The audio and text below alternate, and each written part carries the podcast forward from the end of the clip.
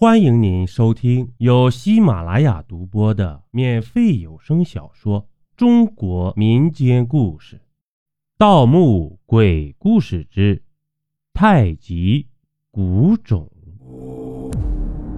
滴滴滴，QQ 消息提醒我打开面板，看到一条匿名消息：未央山虚月洞速来。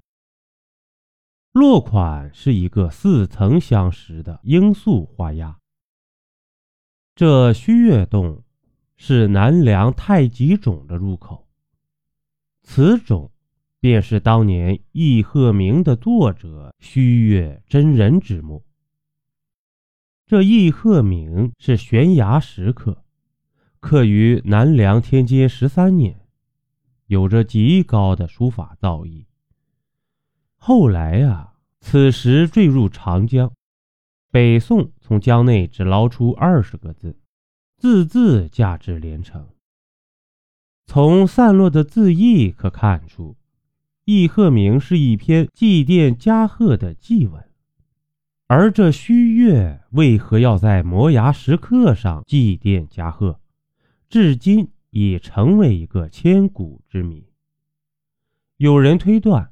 太极冢里定有易鹤鸣全文的拓本，而这易鹤鸣全文也许能解开石刻之谜了。但是千百年过去了，各派摸金人无一人能活着走出此墓。而让我更加吃惊的却是落款画押，这个画押是我师姐尹红素的。当年他不辞而别离开师门，与他一同失踪的还有师傅的那本《千里地煞卷》。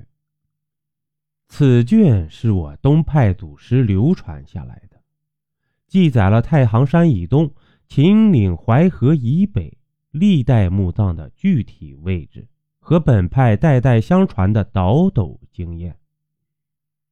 这《千里地煞卷》被盗之后。师傅就一病不起，直到临终前还嘱咐我一定要找到我师姐，要回这本《千里地煞卷》。我想师姐突然出现在这个地方，主动找我，此事必然非同小可。于是，我带了两个同门兄弟，连夜赶往虚月洞。虚月洞中，钟乳嶙峋。阴气逼人，而尹红素已经在这里久候了。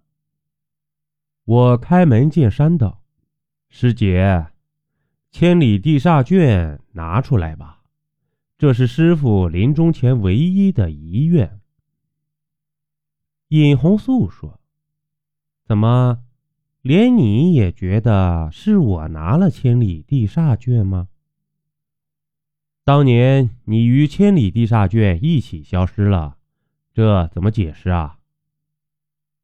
他不耐烦的说道：“师傅容不下我，此卷我没有拿，不用解释。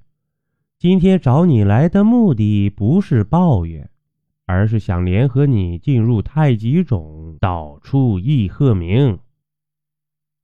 东派日渐式微。”屡次遭到各派的排挤，所以我们需要易鹤铭。我想到时候易鹤铭现世，定会石破天惊，而得者也会因此名声大噪。我点头表示同意，因为我早就想探一探这太极种了。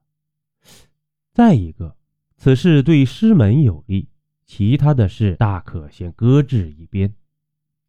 虚月洞中纵深处不远，就出现了一道道向下盘旋着的狭窄石梯。这石梯两端则是无底深渊。我们小心翼翼地向下摸索前行。